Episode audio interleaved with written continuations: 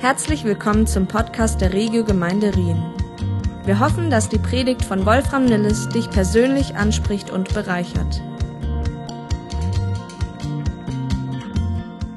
Wir sind immer noch in unserer Serie, die wir genannt haben, Good News. Und zwar Basis ist das Markus-Evangelium. Und da steckt ja schon der Name drin. Evangelium heißt gute Nachricht, gute Botschaft, frohmachende Botschaft. Und das geht nicht um irgendeine gute Botschaft, sondern es geht um die beste aller guten Botschaften. Okay? Das müssen wir uns immer wieder selber vor Augen führen. Manchmal denke ich, wenn ich, ich, ich äh, oute mich hier, ich gucke gerne Günter Jauch, wer wird Millionär? Mein Sohn sagt immer, ich sollte mich mal anmelden, weil er denkt noch, ich wäre schlau. Irgendwann wächst sich das ja aus. Immer, immer öfter kommt er auf den Trichter. Papa, ich weiß, wie, du weißt nicht alles. Ähm, ich ich habe das inzwischen schon begriffen, dass ich lange nicht alles weiß. Ähm, aber ähm, und da mal zu gewinnen oder eine Mille abzuräumen, so diesen goldenen äh, Glitterregen zu erleben, das, da, da, da, da, das da wäre okay. Da würde ich mit dabei sein. Ähm, und äh, auch für jeden anderen ist okay. Es ist ja ihr, die Geschichte mit dem Zehnten kennt ihr ja. Aber selbst im Vergleich zu dem, was man da vielleicht abräumt, ist diese gute Botschaft, von der wir hier hören, die in, den, in dem Neuen Testament entfaltet wird, ist, da ist, ist nichts dagegen. Oder wir sind ja jetzt gerade hier auch mit Umzügen äh, beschäftigt und eine neue Wohnung. Ich weiß noch, wie sich das damals angefühlt hat für uns, für mich, äh, für meine Frau, eine neue Wohnung zu beziehen. Das ist good news. Also jedenfalls, wenn man es dann irgendwie halbwegs ausgeräumt hat und noch alles heile geblieben ist. Oder sogar eine Hochzeit, die ansteht. Und gleich zwei. Oder hier noch eine. Good News. Aber im Vergleich zu dem, was Gott uns schenken möchte, ist auch das, verblasst das alles. Es ist die beste aller Botschaften. Und obwohl diese Botschaft ja schon seit ein paar Jahren im Umlauf ist, finden es selbst Christen nicht einfach zu definieren, worin denn diese gute Botschaft nun genau besteht. Wenn ich jetzt hier heute Morgen Zettel und Stifte verteilt hätte, also stellt euch das jetzt mental vor, dann wären einige unterschiedlichen Antworten zusammengekommen, gehe ich von aus. Da hätten alle irgendwie was Unterschiedliches drauf gekritzelt. Und viele sicherlich richtige Aussagen oder Aspekte dieser guten Botschaft dabei. Da hätte jemand geschrieben, Vergebung ist natürlich richtig. Frieden mit Gott ist natürlich richtig. Ewiges Leben ist natürlich richtig. Markus formuliert die Good News in einer sehr überraschenden Weise, die selbst für viele Christen ungewohnt klingt und die wir uns heute noch mal etwas genauer anschauen wollen. Und zwar im Markus Evangelium, erste Kapitel, Verse 14 bis 15. Nachdem Johannes gefangen genommen worden war, ging Jesus nach Galiläa und verkündete dort das Evangelium Gottes. Also hier ist die erste Stelle, Good News. Und jetzt heißt es, er sagte, die Zeit ist erfüllt, das Reich Gottes ist nahe kehrt um und glaubt diese Good News, diese gute Botschaft. Und hier erscheint dieser Begriff Evangelium gerade zweimal. Wenn wir heute Evangelium hören, dann haben wir meist folgende vier Punkte im Kopf. Hier kommt das Bild. Viele tragen das irgendwie als Bändchen. Okay. Oder auch nicht. Hier ist einer. Emma, hast du so ein Ding? Ja. Yeah. Und das ist eine Variante, wie man das Evangelium natürlich präsentieren kann, keine falsche. Da ist es Punkt Nummer eins. Gott liebt uns Menschen, deswegen das Herz. Denn Punkt Nummer zwei, die Sünde hat uns von Gott getrennt. Gott, Punkt Nummer drei, wurde in Jesus Mensch und starb am Kreuz, um unsere Sünden zu vergeben und die Trennung aufzuheben. Punkt Nummer vier, das Question Mark. Gott lädt dich ein, eine Entscheidung zu treffen. Nimmst du dieses Geschenk für dich an? Question Mark. Und das hat sich heutzutage irgendwie wie durchgesetzt in der Christenheit. Das wird als Evangelium irgendwie verstanden. Und ich sage nochmal, das ist nicht falsch. Aber es besteht eine gewisse Gefahr und eine gewisse Verkürzung. Die gute Botschaft wird manchmal zu sehr auf die Tür reduziert. Okay, wie komme ich irgendwie da rein, wo auch immer es dann reingeht? Es wird nur auf die Tür reduziert und nicht mehr auf das, was dann hinter der Tür kommt. Und dann geht es manchmal nur noch darum, in den Himmel zu kommen. Aber was, wenn es in der guten Botschaft nicht nur darum geht, in den Himmel zu kommen, sondern dass der Himmel zu uns kommt? Das war gut. Amazing. Wir beten ja im Vater unser, dein Reich komme und nicht Scotty beam me up. In den Natürlich hat das nicht wirklich jemand gebetet, aber manchmal in der Art und Weise, wie wir leben, müsste man praktisch in das Vaterunser reinsetzen. Scotty, beam me up. Das ist die Enterprise. Vaterunser Version. Lass uns einfach nur weg hier. Entrücke uns weg, raus aus diesem Schlamassel. Bring uns jetzt schon in den Himmel. Aber das Vaterunser ist genau andersrum. Es hat eine andere Richtung. Kannst du das mal bitte nehmen? Sonst rutsche ich da noch auf dem Connect Flyer so. Und bin auch gleich ganz oben. Und der Herr sagt, was machst du hier? Und ich sage, der Connect Fire! In der Stelle, die hier im Markus 1 steht, kannst du die nochmal hinbeamen, bitte. Da redet Jesus am Beginn seines Dienstes noch gar nicht vom Kreuz, dass er stirbt oder wieder aufersteht. Also diese Punkte, die 1, 2, 3, 4, 5, äh, 4 nur, die, die sind da gar nicht drinne. Die frohe Botschaft wird an dieser Stelle mit dem Reich Gottes in Verbindung gebracht. Der aufmerksame Leser hat es schon verstanden. Und ihr wisst das natürlich schon alles, ja völlig klar. Die frohe Botschaft, das Evangelium, von dem Jesus redet, ist das Reich Gottes selbst.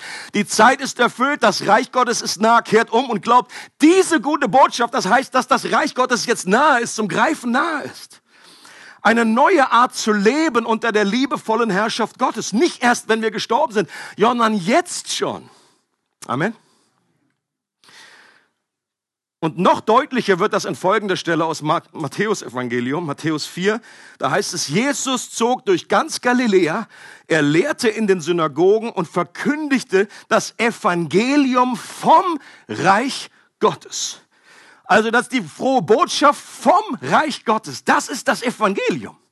Also nächstes Mal, wenn dich jemand fragt, wenn dir jemand soll einen Zettel aufschreiben, dann, dass das Reich Gottes jetzt da ist. That's the good news. Und all die anderen Aspekte sind natürlich Teil davon, dass Vergebung da ist, das Freiheit, das kommen wir nachher noch zu, werde ich auch etwas entfalten. Das Reich Gottes war das zentrale Thema von Jesus und den Aposteln. Das hat Jesus verkündigt, das hat er demonstriert, das hat er erklärt. Denkt daran, Matthäus 13, das ganze Kapitel, da geht es nur darum, das Reich Gottes ist wie, das Reich Gottes ist wie. Und dann so, oh, Frage, Frage, das Reich Gottes ist wie. Und er demonstriert Dinge, er heilt Menschen und sagt, dadurch kommt das Reich Gottes zu euch. Ein Zeichen auf das Reich Gottes. Augen werden wieder sehen, Blinde werden sehen, Lahme gehen. Ein Ausdruck des Reiches Gottes. Und das hat er selber vorgelebt, dazu hat er Menschen eingeladen. Das ist der, die kostbare Perle, das ist der kostbare Schatz, von dem er erklärt, ein Mensch, der einen Schatz findet und, und, und in dem Feld und vor lauter Freude darüber verkauft er alles, was er hat, damit er diesen Schatz bekommt. Das ist das Leben im Reich Gottes, das jetzt schon beginnt. Und die Frage ist, was bedeutet dieser Begriff Reich Gottes oder Königreich der Himmel? Das ist übrigens austauschbar. Okay? Matthäus sagt öfter Königreich der Himmel. In den anderen Evangelien ist es das Reich Gottes. It's the same thing. The same thing. The same thing. Jemand hat folgendermaßen äh, definiert, ein Königreich ist der Bereich, in dem der Wille des Königs effektiv geschieht. In dem das gilt, was der König sagt. Ich glaube, wir haben heutzutage etwas äh, Nachholbedarf, wir, weil wir, wir, wir wohnen nicht in einem Königreich, also außer unsere britischen Friends. Und selbst die, äh, und selbst die verstehen es nicht so richtig. Ein Königreich ist der Bereich, ist die Sphäre, in dem der Wille des Königs effektiv geschieht. Und das kennen wir von uns selbst, aus unserem eigenen Leben. Weil wir alle, jeder Mensch, der im Ebenbild Gottes geschaffen ist, der ist auch ein kleiner König. Und wir kennen das. Ähm, was ist, wer, wer Familie hat, der wird das besonders kennen. Was ist das Lieblingswort eines Zweijährigen? Nummer eins ist Nein. Nummer zwei kommt direkt danach, ist meins. Und Nein und meins sind beides Königreichssprache. Right? Da ist der kleine König oder die Königin. Und die definieren, wo ist mein Reich. Wenn eine Familie im Auto unterwegs ist und die Kinder die Rückbank teilen dürfen, dann ziehen sie meistens eine unsichtbare Linie und bringen damit zum Ausdruck, du solltest besser nicht diese Linie übertreten. Böser Fehler.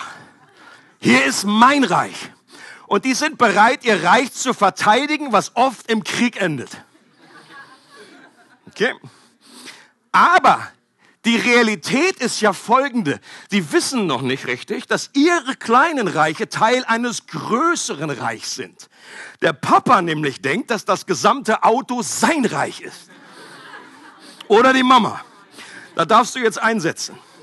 Und bei einem Streit auf der Hinterbank, dann warnt er die Kinder erst, sich zu beruhigen. Und wenn das nicht geschieht, dann schickt er seine Hand als Exekutive zu der hinteren Sitzbank. Okay? Das führt dann oft dazu, dass die Kinder sich in die äußersten Ecken ihres Reiches zurückziehen, um der Hand zu entgehen. Der Komiker Ken Davis rät in dem Fall, dass wenn das geschieht, eine minimale Berührung der Bremse dabei hilft, die Kinder wieder in Reichweite zu bringen. Also eine ganz neue Interpretation von Dein Reich komme. Here we are! Das fand ich stark, das Bild. Ich dachte, das muss ich gleich mit euch teilen. Auf der Erde sind all unsere kleinen Reiche miteinander verwoben und sie bilden größere Reiche. Zum Beispiel Familie, zum Beispiel eine Firma, eine Nation, wirtschaftliche, politische und kulturelle Systeme. Das ganze Konglomerat könnten wir das Reich dieser Welt nennen. Und dieses Reich ist durch Sünde infiziert. Sie ist durchzogen von Egoismus, von Gewalt, von Neid, von Misstrauen, von Bestechung, von Hass, von Stolz.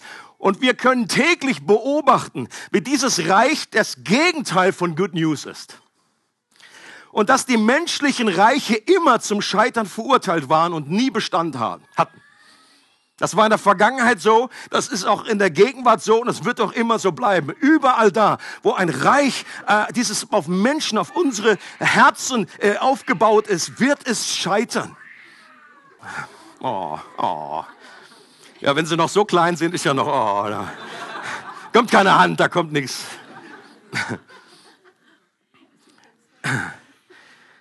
Gott hat von Anfang an im Alten Testament immer wieder verheißen, dass er sein Reich mitten auf der Erde etablieren würde.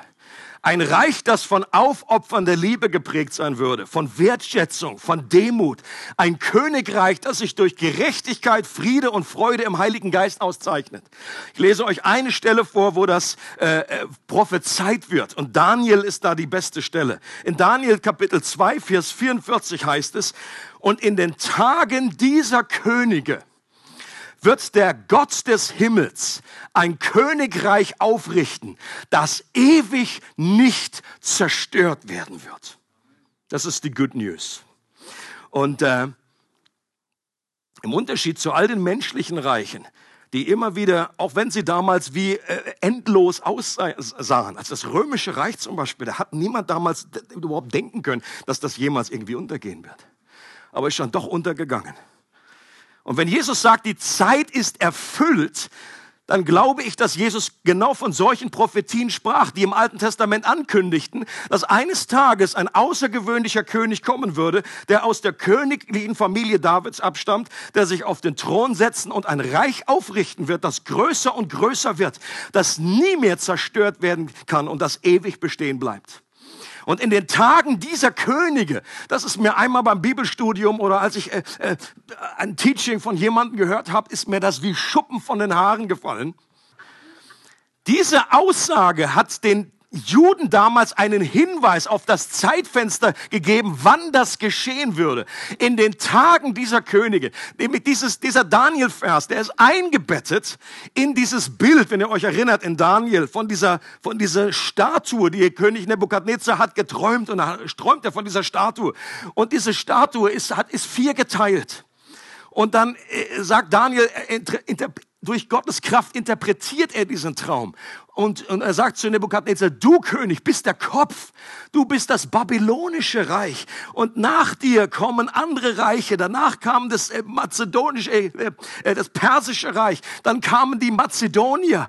Und dann unten die Füße symbolisierten das römische Reich. Und dann in dieser Vision kommt ein kleiner Stein, der nicht von Menschenhand gemacht wird. Und er trifft diese Statue unten an den Füßen. Und dann heißt es, und dann kollabiert diese ganzen menschlichen Reiche und dann wächst dieser Stein, der das Reich Gottes äh, symbolisiert. Und er wächst, er ist nicht von Menschenhand gemacht, es ist Gottes Reich. Und dieser Stein wächst, der ist am Anfang ganz klein. Und er wächst und wächst und wächst, bis er die ganze Erde erfüllt. Kommt uns bekannt vor, wenn wir Jesus später hören, wie er das Reich Gottes de definiert. Und interessant ist, wo dieser Stein, das ist wichtig, er trifft diese Statue unten an den Füßen. Das heißt in der Zeit der Römer. Und als damals dann Rom die Herrschaft hatte in Israel, was war das Erste, was Jesus gepredigt hat? Das Reich Gottes ist nah herbeigekommen. Und die wussten sofort, ihr Denke war sofort bei Daniel. Puff, Sie wussten genau, was die Stunde geschlagen hat. Oder das waren die gute Nachtgeschichten, die den damals ihren kleinen Kindern gegeben haben und sagen, es wird einmal, die haben nicht gesungen, one day a prince will come, no, no, sondern eines Tages wird ein König kommen. Und ich glaube, dass deswegen auch in der damaligen Zeit eine besondere Messias-Erwartung war, als Jesus geboren war, in der Zeit der Römer, in der Zeit dieser Könige, die man Cäsaren nannte. Und deswegen sind die Leute rumgegangen und haben gesagt zu Johannes der Täufer, bist du der Messias? Bist du der Messias? Johannes der Täufer sagt zu Jesus, bist du der, bist du es wirklich? Diese neue Art zu leben unter der liebevollen Herrschaft Gottes steht euch jetzt durch die Beziehung zu mir zur Verfügung, sagt Jesus. Das Königreich ist jetzt zum Greifen nah, weil ich der König da bin und ihr seid eingeladen, in dieser neuen Realität zu leben. Das ist die gute Botschaft, von der Jesus immer wieder geredet hat. Und wenn es dann heißt, kehrt um und glaubt diese gute Botschaft, dann finde ich auch folgendes Zitat von Dallas Willard hilfreich. Denn, also ich lese es mal vor. Er sagt, Überdenke dein Leben im Licht der Tatsache, dass das Reich der Himmel dir jetzt offen steht. Etwas anders ausgedrückt, aber aus meiner Sicht sehr hilfreich. Umkehr, dieses Wort, Metanoia, was hier im Griechischen steht, das beschreibt ein neues Denken, eine neue Sichtweise. Wir sollen im, im, Hinblick auf diese neue Tatsache, dass das Reich Gottes jetzt betretbar ist, dass wir da jetzt drin leben können, jetzt schon, dass Narnia erreichbar ist für uns, dass dieser Schrank zur Verfügung steht, den wir durchlaufen können, in dieser neuen Realität leben können. Sehr oft oder was passiert ist über die Geschichte ist, dass dieses Wort, sehr vielen Bibeln wird es übersetzt mit tut Buße. Und dieses Wort Buße hat oftmals einfach so was Schweres. Das ist einfach, äh, I'm so sorry, es tut mir so leid. Dass einfach diese Gefühle dabei sind von zerknirscht sein, von einfach äh, ähm, und, und das kann natürlich mal mit reinspielen, aber das ist, nicht, das ist nicht gefordert, sondern es geht in erster Linie darum, neu zu denken, eine neue Sicht zu bekommen. Und deswegen gefällt mir dieses, dieses Zitat, überdenke dein Leben im Licht der Tatsache, dass das Reich der Himmel dir jetzt offen steht. Umkehren und glauben heißt, die Welt mit seinen Augen zu betrachten zu erkennen, wie gut Gott ist und mein Königreich seinem Reich freiwillig zu unterstellen. Jesus König sein lassen, weil er mein Herz aus Liebe erobert hat und ich ihm jetzt vertraue, dass er es gut mit mir meint. Und deswegen ist dieser König ist so anders wie alle anderen Königreiche. Dieser König, der hat bewiesen, dass er nicht uns dominieren und beherrschen möchte in einer falschen Art und Weise. Das Kreuz hat ein für alle Mal gezeigt, dass er eine aufopfernde Liebe hat. dass er nicht von oben herab irgendwie Menschen zwingt, äh, in sein Reich zu kommen, sondern dass er mit Liebe darum buhlt, um uns äh, mit Banden der Liebe zieht, wie es im Alten Testament heißt. Und die Welt mit neuen Augen zu betrachten. Ich habe das an anderer Stelle schon mal gesagt. Ich habe noch einen kleinen Clip mitgebracht von äh, Personen, die äh, nicht diese, aber eine andere, etwas teurere Brille bekommen haben. Eine so Chroma-Brille. Das sind alles jetzt drei Beispiele von Menschen, die zum ersten Mal Farbe sehen in ihrem Leben die halt farbenblind sind von Geburt an. Und dann gibt es diese eine Firma, die verkauft diese Brillen. Äh, und dann setzen die das auf. Und für mich ist das ein geniales Bild dafür, was, was, was entsteht, wenn wir zum ersten Mal das Reich Gottes in seiner Schönheit sehen. Guckst du hier? Für diese Aussage so stark. Ist das die echte Welt? Sieht das wirklich so aus? Und äh, Menschen, die zum ersten Mal Jesus begegnet sind, irgendwie diese diese geistliche Sonnenbrille aufbekommen haben und zum ersten Mal sehen, Jesus sagt zu Nikodemus, wenn du nicht von neuem geboren wirst, dann kannst du das Reich Gottes gar nicht sehen. Und ich weiß noch, wie das bei mir war vor vielen Jahren, wo ich das zum ersten Mal erkannt hatte. Es war für mich auch, als würde die Welt neue Farben haben, als wäre alles anders, als habe ich diesen neuen Blick, den Gott mir geschenkt hat. Ähm, und in seinem Reich alle Dinge so jetzt äh, neu mit einer neuen Sicht, mit einer neuen Sichtweise anzufassen, anzuerkennen äh, und äh, zu betrachten. In seinem Reich kann ich anderen vergeben, weil mir vergeben wurde. In seinem Reich muss ich mir keine Sorgen mehr machen, weil er für mich sorgt, wie er für Vögel und Blumen sorgt. In seinem Reich sind andere Menschen keine Konkurrenz mehr, weil Gott mich einzigartig geschaffen hat. Und all die verschiedenen Wahrheiten, die bekommen einen neuen Blick, eine neue Farbe. Eine geniale Stelle, die einige Kennzeichen dieses Reiches Gottes aufzählt, finden wir in Jesaja 61, äh, Verse 1 bis 4. Diese Abschnitt möchte ich noch vorlesen. Das ist dann auch die Grundlage zu diesem neuen Symbol, was wir heute für euch parat haben, dieses Sonnensymbol.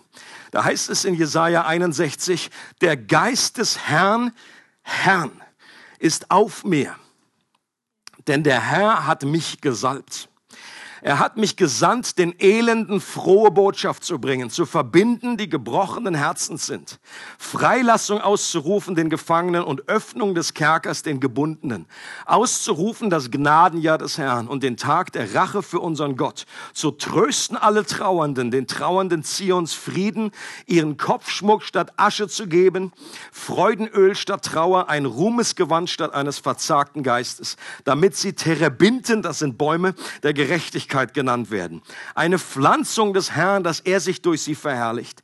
Sie werden die uralten Trümmerstätten aufbauen, das früher Verödete wieder aufrichten. Und sie werden die verwüsteten Städte erneuern, was verödet lag von Generation zu Generation. Das war eine messianische Stelle. Oder ist es immer noch? Die war damals allen Juden bekannt, die konnte jeder Jude auswendig. Und als Jesus am Anfang seines Dienstes in Nazareth, seiner Heimatstadt, in der Synagoge diese Stelle auswählt und vorliest, dann hat der Raum geknistert. Jesus setzt sich danach wieder hin. Und alle Augen starren auf ihn. Was wird er jetzt darüber sagen? Wie wird er das auslegen? Was wird er mit dieser Stelle machen? Und dann lässt Jesus die Bombe platzen und er sagt, heute ist diese Schrift vor euren Ohren erfüllt.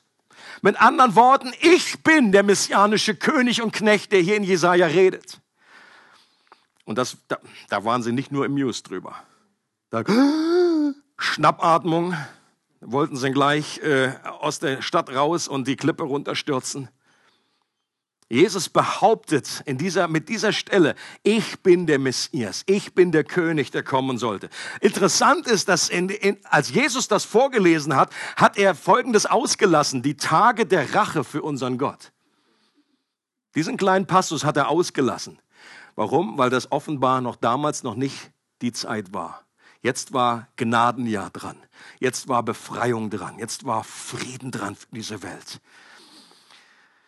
Und diese Stelle beschreibt sieben Kennzeichen, an denen wir das Reich Gottes erkennen können. Und die sind gleichzeitig sieben praktische Wege, wie wir das Reich Gottes ausbreiten können, wie wir das Licht des Reiches Gottes aufdrehen können und diese Welt heller machen. Deswegen ist dieses Symbol, äh, das kennst du vom, von der Computertastatur, wenn dein äh, äh, Screen da einfach heller gemacht werden soll. Okay? Das ist das Sonnenzeichen dann drückst du drauf und dann wird das ganze Ding heller. Und das ist ein gutes, äh, gutes Symbol dafür, um sich daran zu erinnern, wenn wir das Reich Gottes ausbreiten, jedes Mal wird diese Welt ein Stück heller. Wir drehen an diesem geistlichen Rat uns die Lampe geht an bei Menschen, geht an bei uns selbst, geht aber auch an bei anderen Menschen, geht an in der Welt draußen, überall da, wo das Reich Gottes hinkommt, wird es heller. Und jetzt schauen wir uns schnell diese, diese sieben äh, Punkte noch an. Und wie gesagt, das könnt ihr in Ruhe dann noch mal zu Hause auch äh, anschauen. Schaut es in euren Connect-Gruppen an. Äh, betet diese, diese Fragen, nehmt das einfach für euch und betet in diese Richtung. Gott, lass einfach, äh, zeig mir, äh, wo ich einfach mehr Licht brauche noch in meinem Leben, wo das Reich Gottes sich nach ausbreiten soll. Es soll bei dir anfangen. Und dann sollst du selber werden zu jemandem, der das nach äh, an andere weiterträgt. Ist total interessant. Ich lese noch mal den letzten Vers Vers vor. Da heißt es am Anfang, äh, er hat mich gesandt, den Elenden frohe Botschaft zu bringen, zu verbinden, die gebrochenen Herzen sind, Freilassung auszurufen, den Gefangenen und so weiter. Hier spricht der Messias, hier spricht dieser Knecht Gottes. Dann heißt es aber zum Schluss, sie werden die uralten Trümmerstätten aufbauen, das früher verödete wieder aufrichten. Und sie werden die verwüsteten Städte. Wer ist sie? Wer ist das? Das bist du und ich.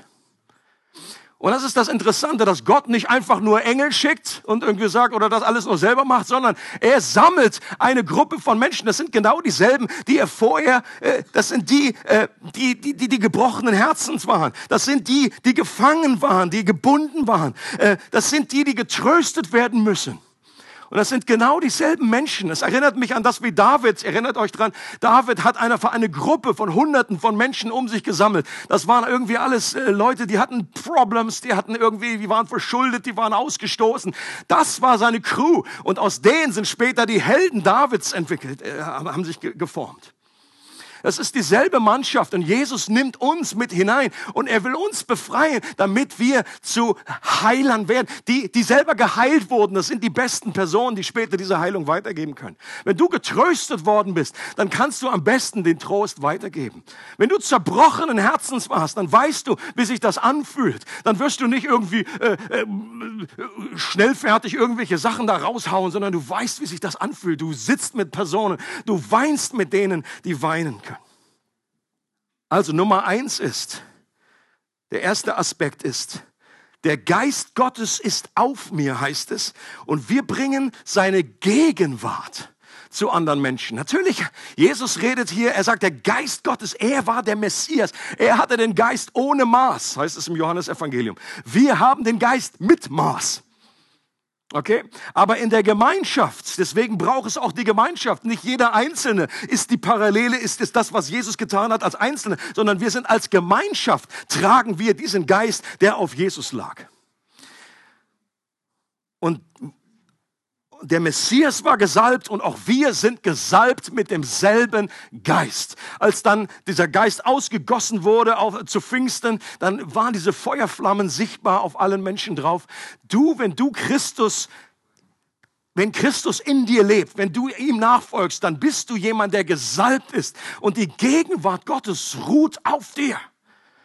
Und deswegen bringst du alleine, wenn du irgendwie montags morgen zur Arbeitsstelle gehst, wenn du in dein Büro kommst, wenn du irgendwie beim Studium bist, wenn du in der Schule bist.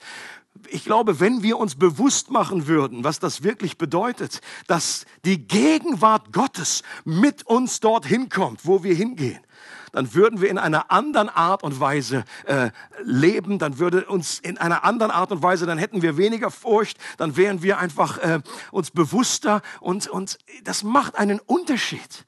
Wenn der Geist Gottes in dir da ist, dann ist die Herrlichkeit des Herrn dort. Es ist seine Gegenwart. Der zweite Punkt, denn der Herr hat mich gesalbt, um den Armen oder Elenden gute Botschaft zu verkündigen.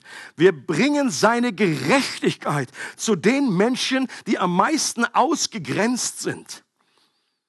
Gerechtigkeit ist ein Kennzeichen des Reiches Gottes. Überall da, wo Ungerechtigkeit passiert, da sind wir aufgefordert, Gerechtigkeit zu bringen. Und ihr seht schon, bei diesen Begriffen, die sind so groß, dass es nicht in Perfektion gelingen wird.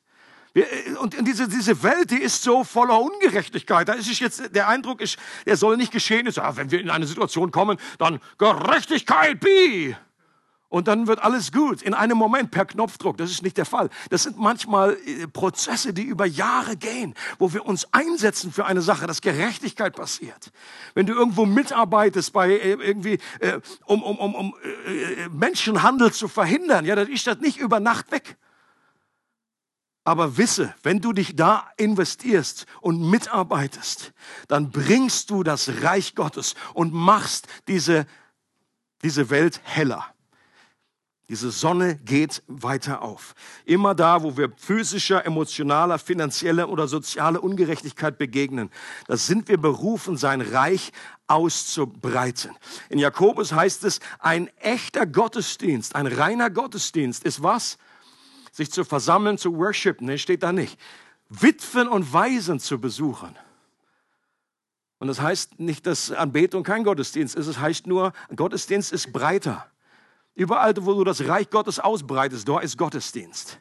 Und das, das, waren damals die Personen, die am meisten ausgegrenzt waren, die am meisten in Not waren, die am meisten Unterstützung brauchten, die Armen.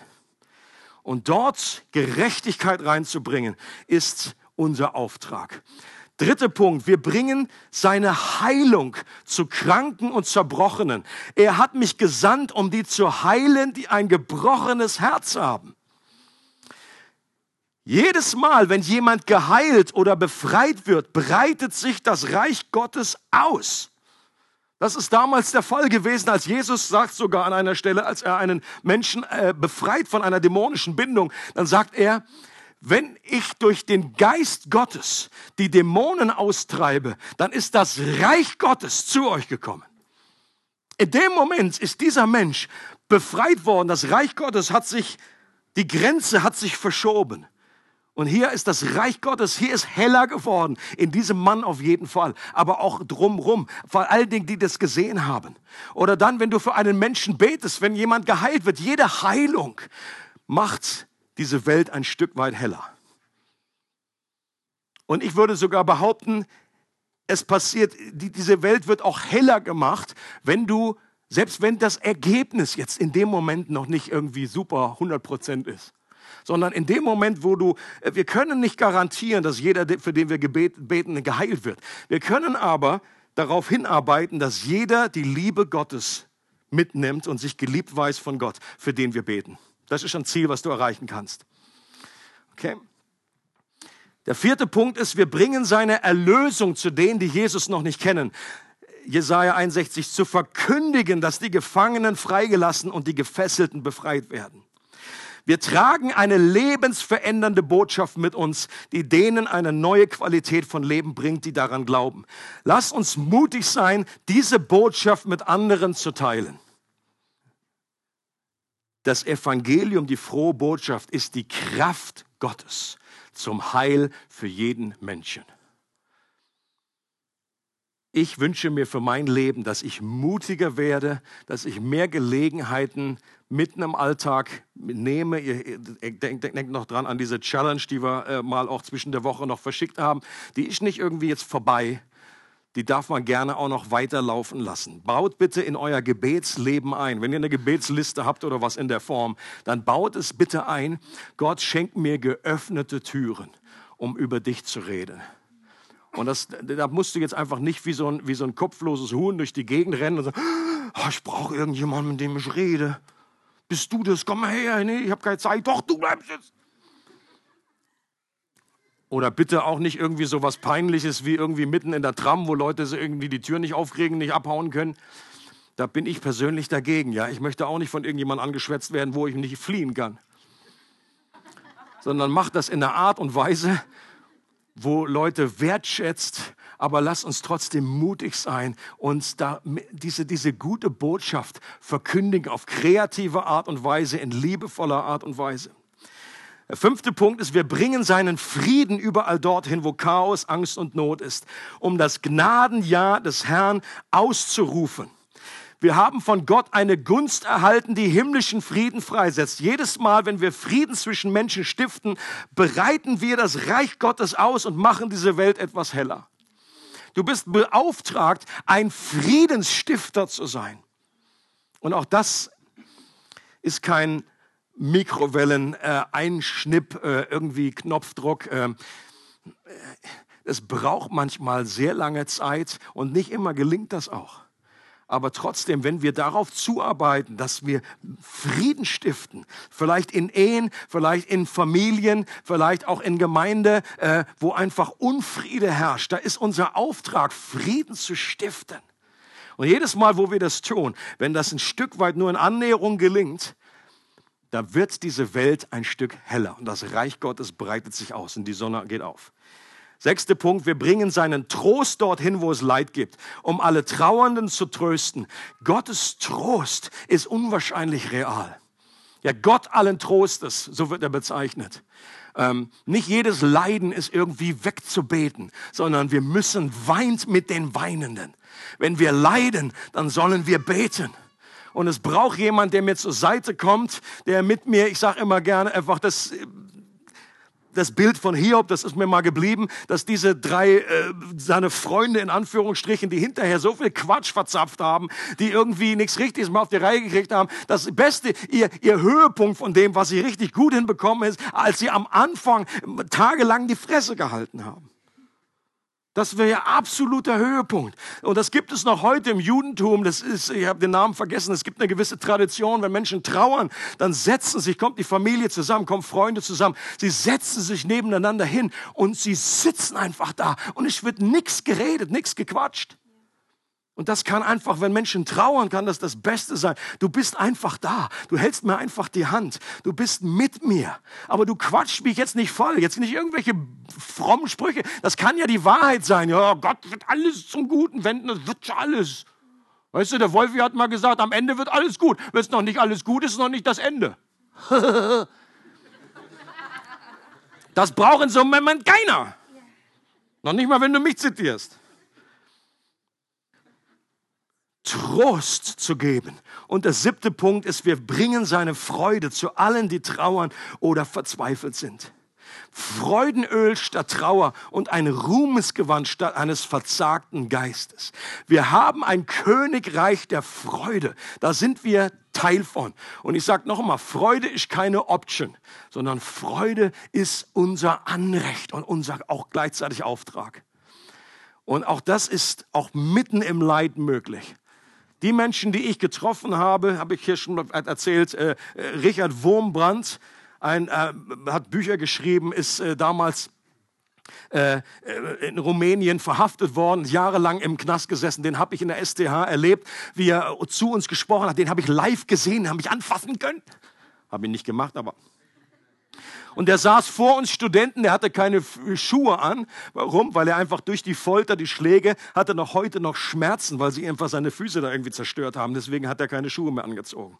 Und, äh, und der hat erzählt, und ich habe noch nie jemanden mit so einer Freude über Gott sprechen hören obwohl der unglaubliches Leid erlebt hat. Der war jahrelang in Einzelhaft. Der war einfach, ähm, und er hat sich mal irgendwann kam an diese Lukas-Stelle, wo es heißt, wenn sie euch verfolgen, dann hüpft vor Freude.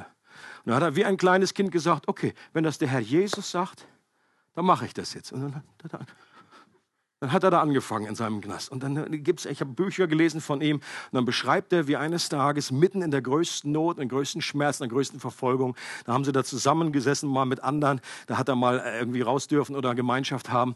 Und dann plötzlich hat sich die Wand verändert und wurde ganz glitzern. Und dann ist die Herrlichkeit Gottes mitten in dieses Gefängnis gekommen. Und Leute, und der steht jetzt nicht im Ruf, irgendwie jetzt charismatisch und überdreht zu sein. Das war, das war ein lutherischer Pfarrer. Äh, der hat jetzt sich da nicht irgendwie ein Zeug ausgedacht oder so, ein bisschen zu lange im Keller gewesen. Das hat ihn verändert. Er sagt, der Herr Jesus, der König aller Könige, war mit mir dort unten. Weißt du, und Jesus hat in dem Moment, hat er nicht einfach wie Petrus jetzt Türen auf und alle raus und die alle Wächter, alle halb tot umgefallen da, blind. Äh, das hätte Jesus auch machen können. Aber in dem Fall war Jesus da. Und das ist auch die Good News. Entweder Jesus verändert die Situation oder er verändert uns in der Situation. Diese beiden, und beides ist Good News. Beides ist Good News. Der Mann konnte später rauskommen. Er konnte trotz gerade in seiner äh, Gefängnis-Leidenszeit, konnte er zeigen, dass trotz größtem menschlichen Leides es möglich ist, dass die Freude am Herrn unsere größte Stärke ist. Und das ist ein Zeichen, wenn wir freudig sind an Gott, egal wie unsere Umstände sind, dann breiten wir dadurch das Reich Gottes aus. Und das Reich Gottes wird heller und heller und heller gedreht. Es freut uns, dass du heute zugehört hast. Für weitere Predigten, Informationen und Events besuche unsere Gemeindewebseite www.regiogemeinde.ch.